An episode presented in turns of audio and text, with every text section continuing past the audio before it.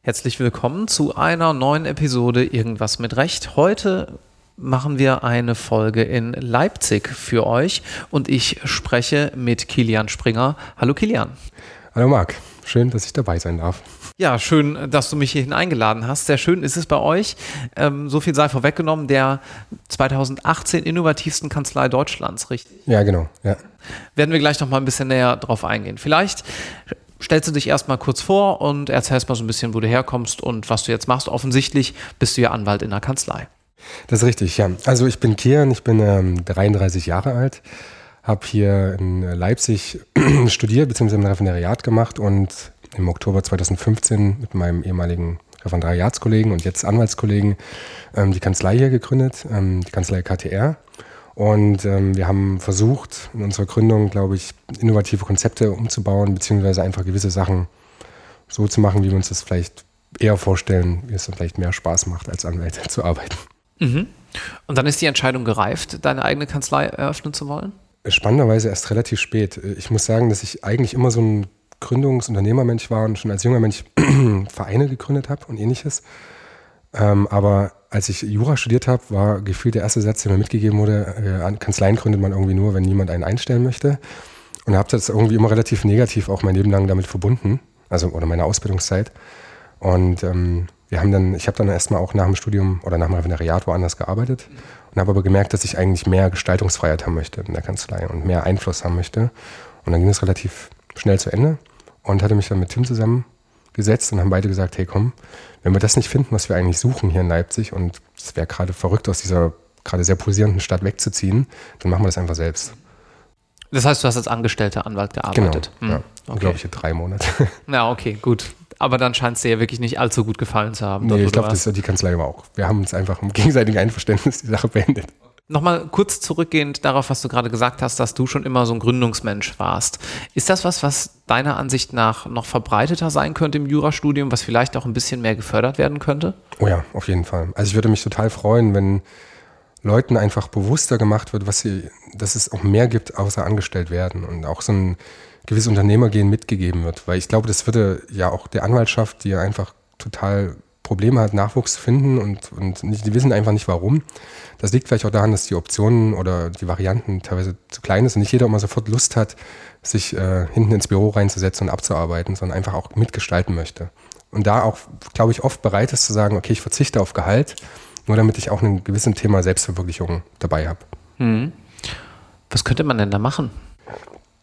Also ich würde ja also wenn es nach mir ginge, ja, und ich jetzt hier die Gesetzeslage einfach komplett ignoriere und sage, was jetzt passiert, fände ich es gut, wenn einfach es Teil der Ausbildung wird. Also zwingend entweder, dass man ähm, vielleicht auch ähm, fachübergreifend mit, sich mit BWLern zusammensetzt in Unternehmensgründungskurse und da halt speziell aber trotzdem natürlich die Themen bei Kanzleien anspricht. Weil es ist natürlich nicht so einfach, eine Kanzlei zu gründen, schon wenn du zur Bank gehst und sagst, ich möchte gerne eine Kanzlei gründen, ich habe übrigens keinen Fachanwaltstitel und keine Mandanten. Und dann sagt die Bank, ja, und da ist die Tür. Mhm. Ähm, also sie reagieren sehr empfindlich auf Anwälte, weil wir unser Asset ist unser Kopf. Also das, was wir, das Beste, was wir haben, ist das, was wir sozusagen mitbringen. Und wenn die Firma untergeht oder pleite geht, dann hat die Bank nichts mehr. Mhm. So, deswegen sind nicht so gern darauf anzusprechen. Und, ähm, aber ich, ich habe schon das Gefühl, dass sich gerade viel ändert. Aber es müsste halt, es muss Teil der Ausbildung werden. Vielleicht können wir an der Stelle mal äh, ganz kurz vorausgreifen. Wir haben in sechs Wochen Episoden nämlich mit einem Professor, der Business Law Clinics macht, wo Jurastudierende zusammen mit VWLern und BWLern Businesspläne schreiben. Sowas wäre ja auch ganz spannend in dem ja. Konzept, dass man sagt, naja, man will dieses Unternehmergehen, das unternehmerische Denken den Studierenden auch schon mal im Studium ein bisschen näher bringen. Ich glaube, das ist auf jeden Fall eine gute Idee, aber das Ding ist, wer sich für Business Law Clinics anmeldet, der hat schon irgendwie einen Gedanken. Und es geht ja darum, auch mal Leuten zu sagen, hier, ihr habt ja wahrscheinlich noch gar nicht drüber nachgedacht, aber das ist gar nicht so schwer, das ist gar nicht so schlimm. Und das kriege ich ja auch mit dem Feedback von Studenten in Leipzig, wo wir, glaube ich, ähm, relativ guten Zugang haben ähm, und die dann einfach sagen, ha, krass, so eine Option habe ich gar nicht gesehen, warum eigentlich nicht? Ja, also man muss natürlich irgendwie auch als, als Vorbild vorangehen und zeigen, hey, es kann funktionieren, es kann auch anders funktionieren, als, als andere machen. Und ähm, und da halt, wenn man es breiter sozusagen zeigt, dann haben die Leute auch, oder also wirklich die Leute mal aufdrängen, die sich da nicht Gedanken drüber gemacht haben. Das wäre, glaube ich, ganz gut. Gehen wir mal kurz an den Zeitpunkt, wo ihr jetzt gesagt habt, okay, wir gehen zur Bank, wir gründen.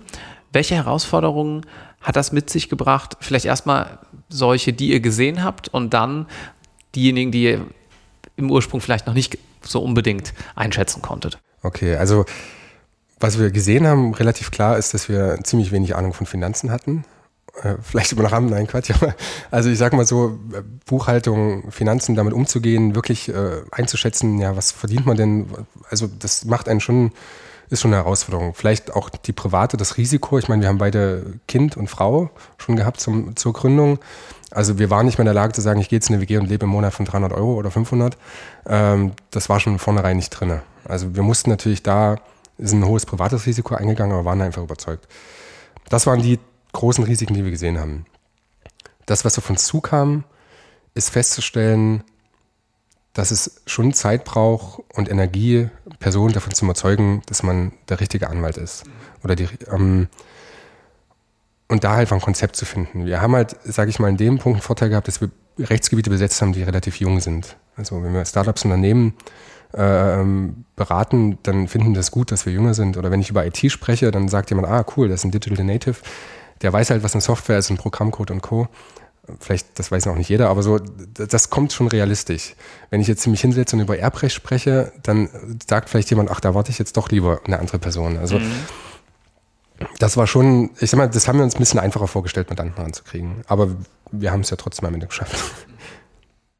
Und in Abgrenzung zur, zum Staatsdienst, also zum Richter mhm. da sind oder vielleicht zum Staatsanwalt werden, was hat für dich dagegen gesprochen? Das ist ja auch eine Überlegung, die sich viele ja, Referendare, aber vielleicht auch schon Studierende jetzt bereits stellen. Okay, also ich hoffe auf die Gefahr, dass jetzt kein Richter irgendwie böse ist auf mich, aber ich war einmal, also ich habe ja in dem Referendariat, das kann man ja zum Glück auch wirklich nutzen, um sich alles anzugucken. Und ich fand das Modell des, des, ähm, des, des einsamen Wolfs, der da irgendwie in seinem Zimmer sitzt und die Rechtsentscheidung trifft, fand ich nicht so schön. Und ich war bei einem Bauprozess dabei und es hat mich einfach so, das sind halt zwei Parteien, die offensichtlich äh, ähm, ihre Wahrheiten da zusammenpacken und sich gegenseitig, und du bist als Richter und musst das die ganze Zeit anhören und dachte mir, das will ich nicht.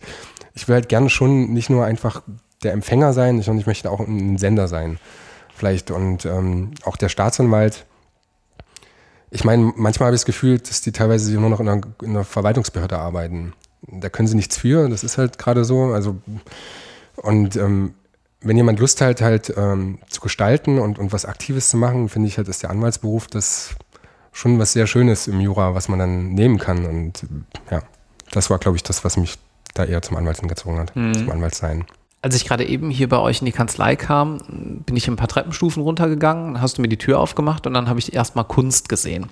Du hast mir dann auch in unserem Vorgespräch erzählt, dass gerade eure Vernetzung in die Kunstszenen und Ausstellungen, die ihr hier regelmäßig macht, euch bei der Akquise helfen. Hm. Kannst du vielleicht nochmal da ein bisschen näher drauf eingehen, weil es ist ja jetzt nicht unbedingt ähm, direkt offensichtlich, warum man seine Kanzlei so einrichtet, warum man die dann auch als entsprechende Fläche nutzt, wenngleich das natürlich auch andere Kanzleien hier und da schon mal machen. Ja, also ich glaube, es sind zwei Themen, die sich da bei uns verbinden. Zum einen bin ich also erstmal schon immer in Leipzig gewesen und habe privat auch schon Kontakt in die Kunst- und Kulturszene, habe mich da schon immer bewegt und ähm, wollte halt gerne das verbinden, weil ich glaube, dann ist es ja wichtig, wenn man ein Projekt startet, dass man sich da auch emotional irgendwie drin wiederfindet. Das zum einen. Zum anderen haben wir das auch gleich. Es ist ja ein Unterschied, ob ich jetzt Leute zu mir einlade und sage, ich möchte gerne mit euch über einen Brexit und Co. reden. Und jeder weiß, wenn ich als Kanzlei einlade, dann wissen die auch, um was es geht. Ich will die auch bezirzen, ich muss denen, gebe denen was hin. Und es ist immer relativ klar auf Mandats oder die Hoffnung, ein Mandat zu erlangen oder, oder sich wirtschaftlich zu verbessern.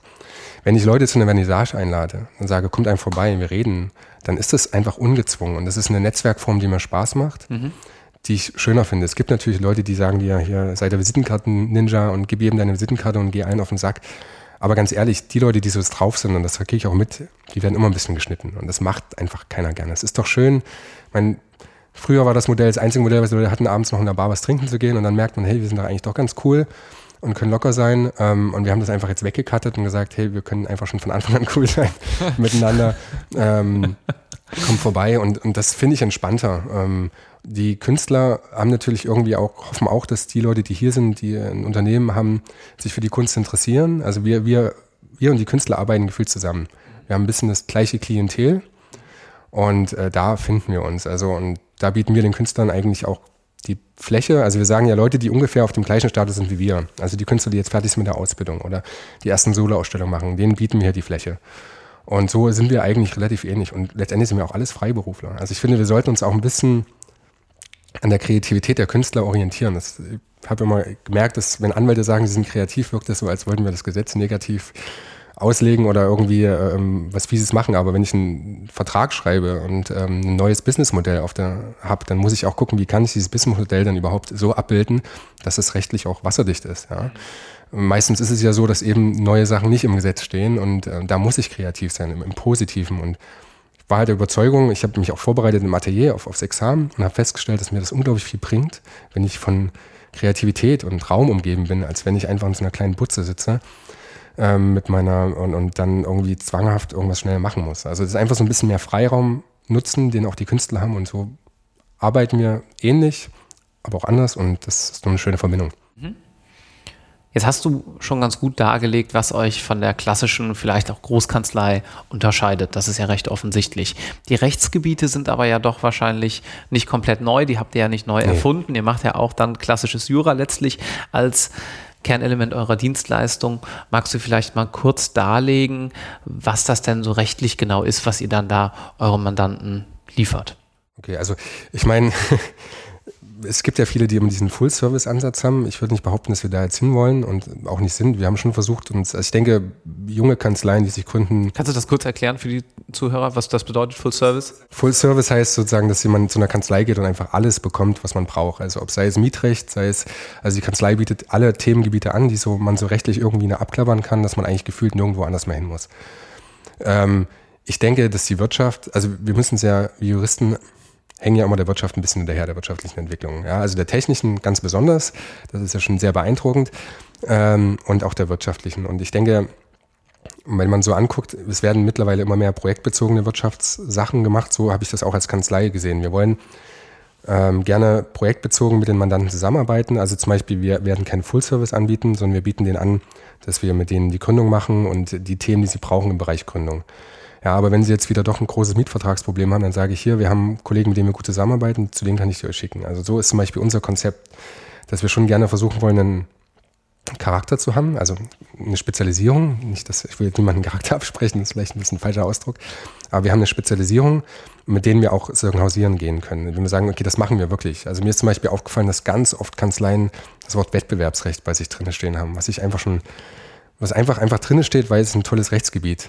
Ja, ähm, zum einen ist es sehr austräglich, zum anderen ist es auch interessant und es braucht immer mal jemand. Aber wir haben uns jetzt einfach gesagt, wir schreiben wirklich nur das drauf, was wir wirklich machen. Und das ist jetzt zum Beispiel auch Wettbewerbsrecht, aber wir schreiben uns jetzt nicht hin, dass wir Mietrecht machen. Das wollen wir nicht anbieten. Oder wir wollen auch nicht andere Themen anbieten oder wir machen auch kein Patentrecht. Ja? Also das ähnliche Sachen, das schreiben wir gar nicht erst drauf. Und ähm, das ist so ein bisschen der Ansatz, dass wir halt vielleicht zum einen einfach sagen, wir gehen auf ein Rechtsgebiet, nämlich wir beraten Startups oder junge Unternehmen, die gründen. Und zum anderen ähm, machen wir sozusagen das Thema, dass wir halt versuchen, so gefühlt das geistige Eigentum äh, abzuwickeln, indem wir halt sagen, okay, Markenrecht, ähm, Urheberrecht und da halt natürlich mit Spezialisierung mit der Software-IT, weil wir ja schon immer seit Gründung sehr viel mit ähm, Technik zu tun haben, bewusst oder unbewusst. Ähm, und dadurch fühlen wir uns da sehr, fühlen wir uns da zu Hause. Also wir unsere eigene Webseite machen oder anfangen irgendwie, ich will nicht Programme schreiben, aber zumindest insoweit umschreiben, so dass wir sie benutzen können, ähm, dann ist das so, da fühlen wir uns halt wohl. Ja, wir sind ja selbst Gründer und das ist immer schön, wenn ihr Gründer sitzt, dann kann ich wirklich sagen, ja, ich weiß genau, wie es hier geht. Äh, Habe ich auch gemacht und, ähm, und da fühlt sich jeder abgeholt. Vielleicht sollten wir auch mal so als generellen Hinweis auf diesen Full-Service-Charakter beziehungsweise dann auf die eingehende, auf die Spezialisierung, die viele einschlagen, nochmal eingehen. Denn ähm, immer wieder kommen auch potenzielle Mandanten zu mir und sagen, hier, ich weiß, du machst ja eigentlich ein anderes Thema, aber kannst du mal gerade, ich habe da ein Problem im Mietrecht. Und äh, dann sage ich auch nein, aber viele Kollegen sagen dann, du, normalerweise mache ich das ja nicht unbedingt, aber für dich gerne ich frage mich dann immer, wie das wäre, wenn ich zum Ohrenarzt gehen würde und den frage, ob der ausnahmsweise auch mal Zähne kann. Also ja. ja. man muss natürlich auch ein bisschen da bleiben, wo man einmal sein Steckenpferd irgendwo äh, aufgesattelt hat. Und ähm, das ist sicherlich sinnvoll, wenn man es nicht von der Manpower her abbilden will oder kann, dann auch keinen Full-Service-Ansatz zu fahren. Ja.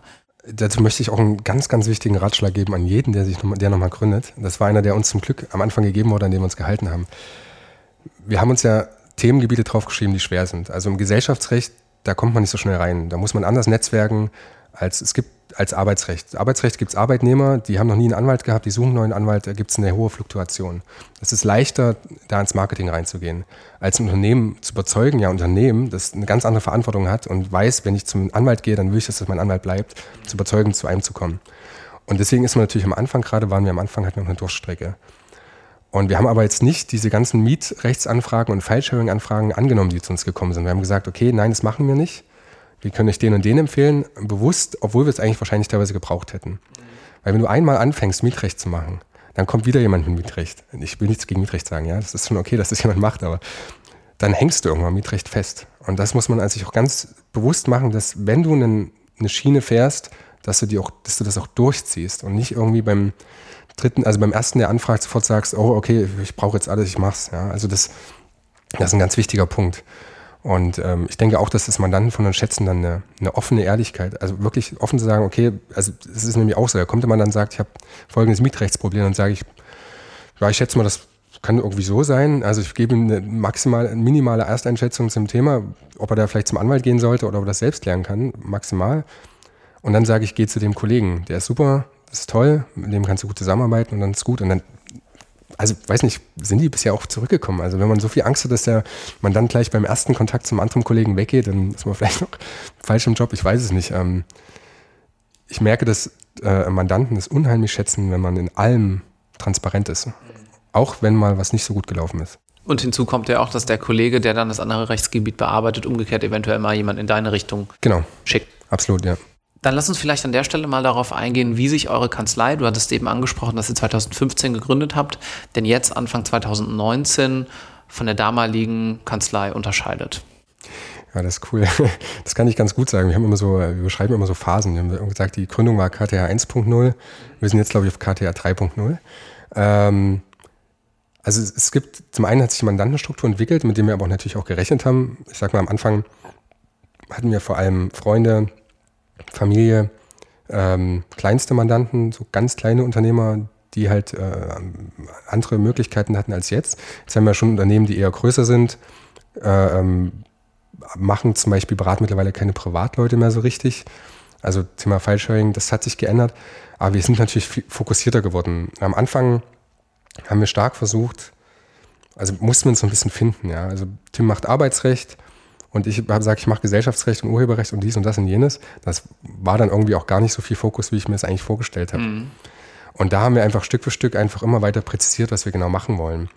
Und wir haben zum Beispiel erst später mitgekriegt, dass dieses Thema, dass wir uns mit Technik auskennen und, und damit befassen, auch unglaublich viel wert ist nach außen hin. Also dass das das auch unterscheidet von anderen Anwälten. Das war uns gar nicht bewusst oder mir auch nicht bewusst, weil ich es gewohnt bin, so mit Technik umzugehen. Dem war, wusste ich nicht, dass was Besonderes sein könnte. Mhm. Ähm, beziehungsweise mit Markus, der jetzt immer dabei war, der ja auch sozusagen da ganz tief drin war. Und ähm, also Markus Schulz.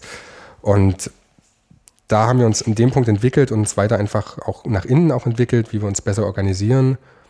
Ähm, ich weiß, dass wir, wir hatten ganz am Anfang extrem lange diskutiert, ob man einen Standard Anwaltsprogramm nehmen sollte, wie eher Mikro oder was so alles gibt. Ich will jetzt nichts bewerben. Ich war stark dagegen. Tim war dafür. Ich glaube, am Ende habe ich gewonnen.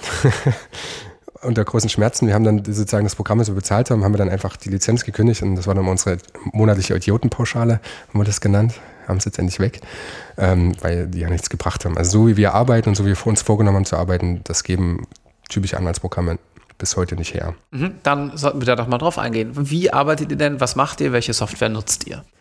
Also, genau, also welche Software nutzen wir? Wir haben von Anfang an relativ, also ich muss mal sagen, ich habe ja angefangen, ich wollte eine Kanzlei gründen und war normale Software gewöhnt, auch in anderen Bereichen. Und dann gucke ich mir die Kanzleisoftware an und denke mir, wow, was ist in den letzten zehn Jahren nicht passiert? Äh, oder 15?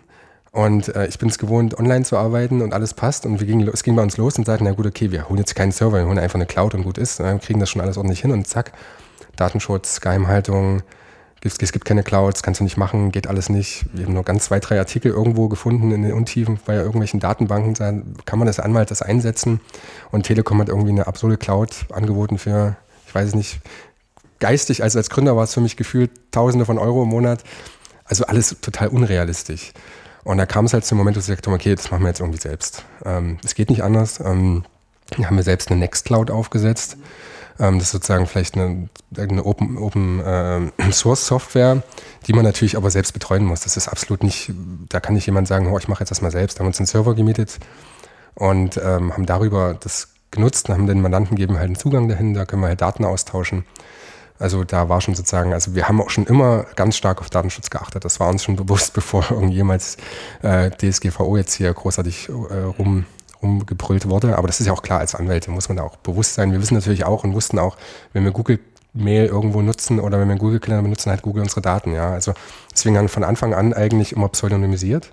Das heißt also, wenn wir einen Mandanten reinbekommen, was ja gar nicht ungewöhnlich ist, kriegt er ein Kürzel und das heißt also, das einzige Programm, was weiß, wer eigentlich in diesem Kürzel steckt, ist so ein CRM, das wir nutzen. Und ähm, das eigentlich nur dafür genutzt wird und dann ab dem Punkt wird nur noch der Kürzel benutzt. Und dann nutzen wir zum Projekt, also zur, zur Organisation der Kanzlei Asana. Das ist ähm, am Anfang ein kostenloses Projekt-Koordinationstool, ähm, was wir jetzt mittlerweile in einer kostenpflichtigen Variante nutzen, wo wir halt sozusagen unsere Aufgaben teilen, wo wir ähm, ja, eigentlich sozusagen alles koordinieren. Ja? Die Projekte, die Mandate. Dann ähm, nutzen wir, gut, jetzt ganz klassisch, ähm, eine Exchange-Server auf der Deutschland Cloud, die jetzt bald zugemacht wird. ähm, müssen wir noch gucken, wie wir da wieder rauskommen. Ähm, aber das ist jetzt, sag ich mal, und, ähm, das ist so ein klassisches Programm. Und dann nutzen wir halt viele kleine Sachen im Hintergrund. Also wir nutzen zum Beispiel Slack in, intern zur, zur Kommunikation. Mhm ähm, und nutzen äh, gewisse, es gibt ja solche Programme wie Zapier, nennt sich das, wo man. Zapier. Hm. Zapier. Hm. Ja. ja. ich weiß auch mal nicht genau. Ich glaube Zapier. Ja, Zapier, ja. Ja, finde ich cool. Cool. Bis die erste Kanzlei, wo ich das höre und äh, außerhalb meiner eigenen Welt, dass das auch mal jemand nutzt. Der, ja, genau. Und, und, damit automatisieren wir gewisse Schritte. Also ein ganz einfaches Beispiel: bei uns kommt auf die, geht jemand auf die Webseite und trägt sich ein und sagt, Hallo Herr Springer, äh, ich würde gerne eine Beratung im Gesellschaftsrecht haben. Mhm. So, an der Sekunde äh, kommt das, äh, geht das einmal durch, äh, wird, wird pseudonymisiert und geht auf unsere Asana-Tour und schon habe ich eine Aufgabe hier, Mandatsanfrage Y bis morgen antworten. Mhm. So, und da ist nichts passiert. Also es ist keine große Automatisierung, ähm, aber es ist halt genauso, wie wir, wie wir das wollten. Ähm, und ähm, ich würde es noch nicht mal als Legal Tech bezeichnen, obwohl das vielleicht für manche wieder was ist. Für manche ist. ist das vielleicht schon, ja. Ja, und ähm, das sind so einfache Sachen, die wir machen. Mhm. Also immer, wenn uns was nicht passt, setzen wir uns hin und überlegen, wie können wir das jetzt besser machen.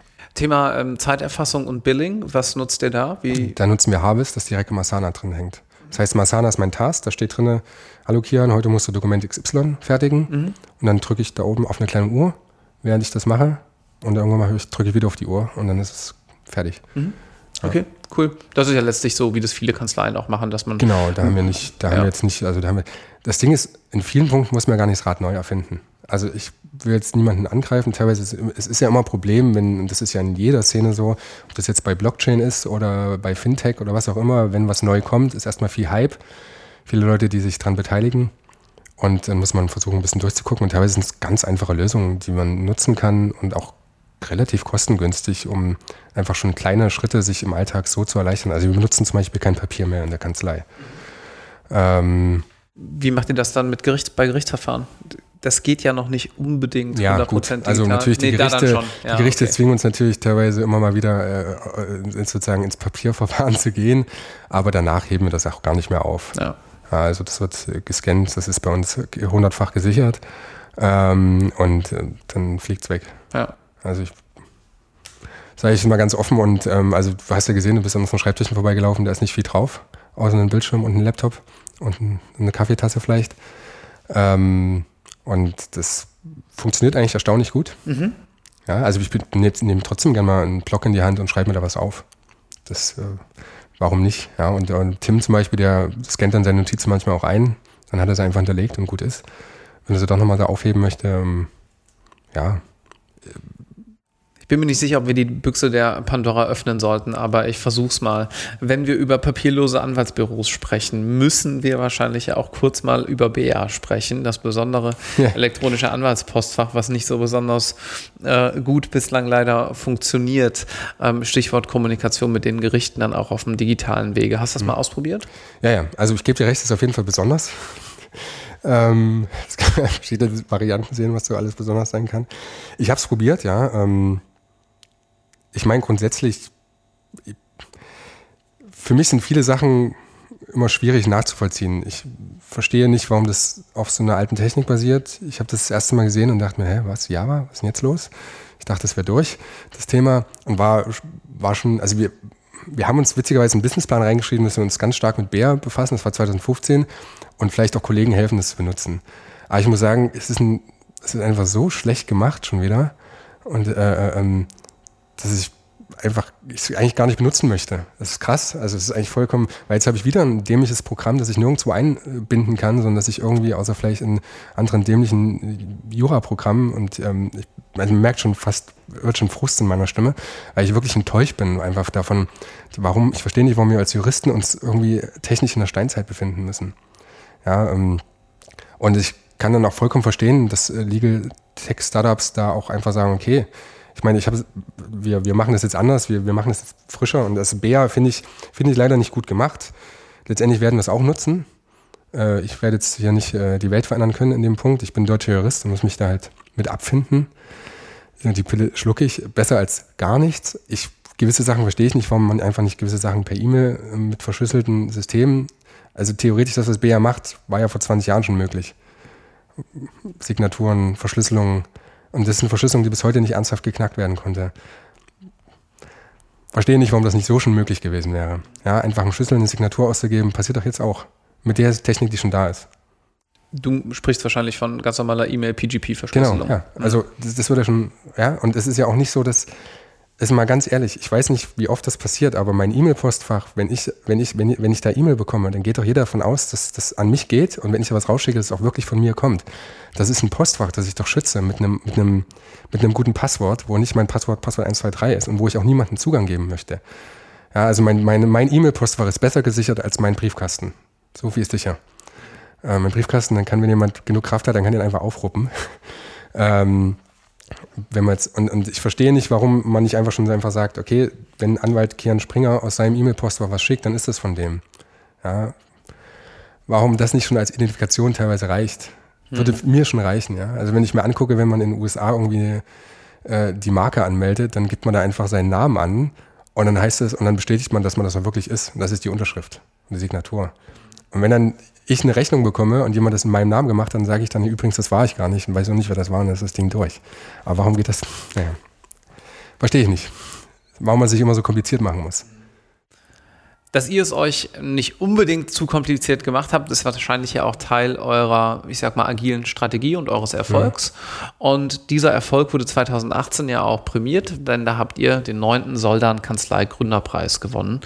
Ähm, unter anderem auch durch eben euer technisches Verständnis als Kanzlei. Kannst du vielleicht mal kurz darlegen, was es mit diesem Gründerpreis auf sich hat? Da haben ja wahrscheinlich die Zuhörer auch noch nicht unbedingt von gehört. Genau, also der neue Soldan, also der Gründerpreis wird vom Soldan Anwaltsinstitut ausgegeben. Ähm, das sozusagen von, von Soldan, den man vielleicht als Fachverkäufer für Anwaltsbedarf ähm, bezeichnen kann, ähm, finanziertes Institut, das da auch viel zum Thema Anwaltsrecht forscht und halt sagt, okay, ähm, wir finden es gut, dass Leute gründen und wir wollen es gerne einfach innovative, wirklich innovative Gründungskonzepte, die sich auch bewährt haben im Markt, ähm, auszeichnen. Und wir haben uns halt beworben drauf mit unserem Konzept, wo wir auch viel gesagt haben, also wo, glaube ich, prämiert wurde, zum einen der Einsatz von Legal Tech, beziehungsweise der, vielleicht kann man es auch so fast bezeichnen, der Einsatz von innovativer oder von Technologie, anderer Technologie oder auch, mm, und zum anderen auch das Konzept, das wir erfahren, dass wir zum Beispiel einen Open Space haben, dass wir viele, viele Sachen versucht haben, anders zu machen, auch vom Marketing ähm, sehr digital affin sind, ähm, auch versuchen, also zum Beispiel viele Mandanten schätzen ja, dass wir denen auf Augenhöhe begegnen. Wir durchweg versuchen halt, ich finde ja nicht, dass irgendwie Kollegen was falsch machen, wenn sie sagen, wir sind Anwälte und haben einen gewissen Stand und vertreten den auch. Aber wir sind halt der Ansicht, dass das für uns nicht passt und ähm, viele dieser Konzepte oder viel, wir haben halt viel versucht aufzubrechen. Teilweise vielleicht haben wir vielleicht einfach Sachen anders gemacht, weil wir nicht wussten, dass es normale, dass es die Kanzlei normalerweise so machen. Ähm, und für diese Innovation in vielen Punkten, die schwierig ist, in wenigen Worten zusammenzufassen, wurden wir einfach ausgezeichnet. Ähm, sagt, okay, das, was ihr macht, ist wirklich neu, ist innovativ. Und ja, und da wurden wir sozusagen deutschlandweit dann als innovativste Kanzlei ausgezeichnet. Und haben einen soll dann Gutschein bekommen. Ja, sehr schön. Für den Job. Teil dessen ist auch, dass ihr bis vor kurzem, dass mir eben erzählt, dass er abgeworben wurde von der ja. Konkurrenz, mal einen Legal Engineer ja. beschäftigt habt. Das ist ja auch ein Berufsbild, was man als angehender Anwalt, angehende Anwältin mhm. einschlagen kann. Kann man auch mit einem technischen mhm. Hintergrund kommen und sich dann da reinfuchsen. Magst du einmal kurz darlegen, was dieser Begriff eigentlich meint? Mhm. Ja, ich glaube, Markus war das, bevor, bevor der Begriff überhaupt äh, ihm bewusst war, dass es ihn gibt.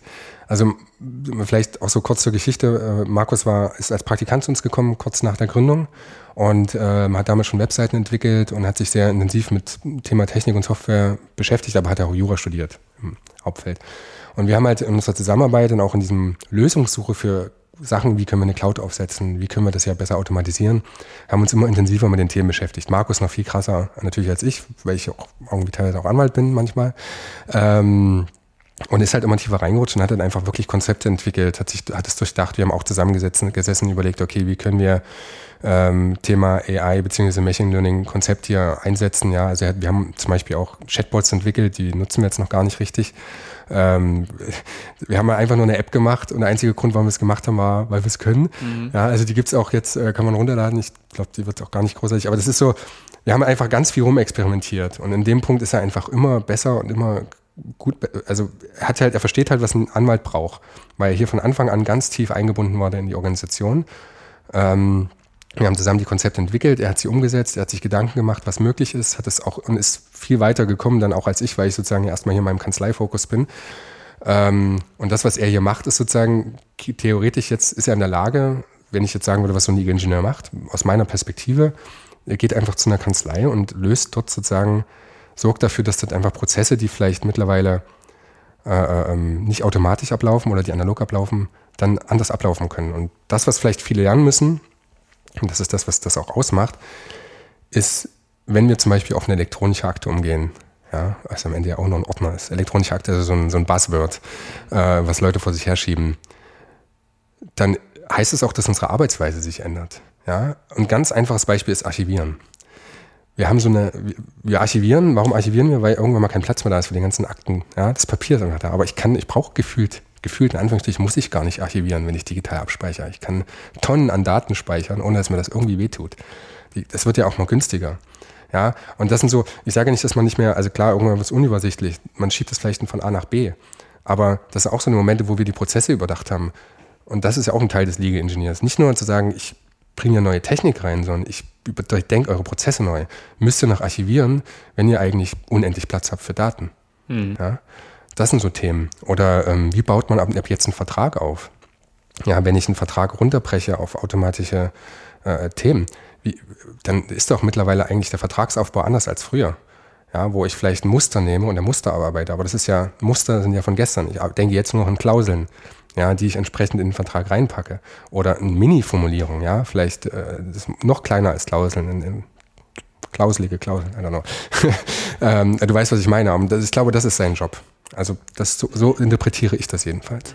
Klingt alles sehr, sehr spannend. Vielen Dank für die Einblicke und äh, zum Abschluss wie immer die Frage, wie kann ich mir als Studentin oder Student oder auch als Referendarin oder Referendar eure Kanzlei denn mal von näherem anschauen? Ja, also grundsätzlich hat man immer die Möglichkeit, auf der Veranstaltung vorbeizukommen. Ähm, da freuen wir uns immer über Besucher und also wir haben auch Praktikanten bei uns immer im Einsatz die sich aber meistens schon ein Jahr lang vor die Praktikumsplätze sind immer vergeben. Also das wundert mal manche, dass wir doch so eine kleine Kanzlei sind, die Praktikumsplätze sind schon vergeben, aber ähm, wir nehmen auch Referendare. Das einzige Voraussetzung bei uns ist halt, dass wir halt Leute brauchen, dadurch, dass wir relativ spezialisiert sind, die da auch schon Ahnung haben. Also es bringt nichts, wenn jemand kommt und sagt, ich habe noch nie Urheberrecht gesehen und dann muss er ja ständig, weil es gibt leider die Ausbildung hier in Leipzig, nicht, nicht her, dass man nebenbei nochmal das komplette Urheberrecht lernt und dann oder, oder das Wettbewerbsrecht. So das auf jeden Fall. Ähm, ich bin auch hier im örtlichen Leipziger Anwaltsverein aktiv und im Jungen Forum und möchte eigentlich jetzt immer mehr versuchen, auch Veranstaltungen zu machen für Studenten, dass sie mehr Einblick haben. Also wir haben jetzt bald auch eine Studentengruppe da im Mai, die sich das mal anguckt. Und wenn jemand Lust hat, kann er sich immer gerne bei uns melden. Also das ist ja das Ding. Wir sind ja auch ein Ort der Begegnung. Das ist vielleicht auch was Besonderes, vielleicht zu allen anderen Büros überhaupt. Dadurch, dass wir haben eine Vernissage, wir haben einen Galerieraum und ähm, Leute können einfach vorbeikommen und sich das angucken. Und wer Lust hat, kann auch gerne organisiert zu uns kommen. Wir sind da ganz offen, weil wir wollen gerne auch die Botschaft weitertragen des Gründens und des innovativen Denkens. Vielen Dank für eine sehr, sehr interessante Folge Kilian Springer aus Leipzig. Ich danke dir. Mach's gut. Tschüss. Ciao.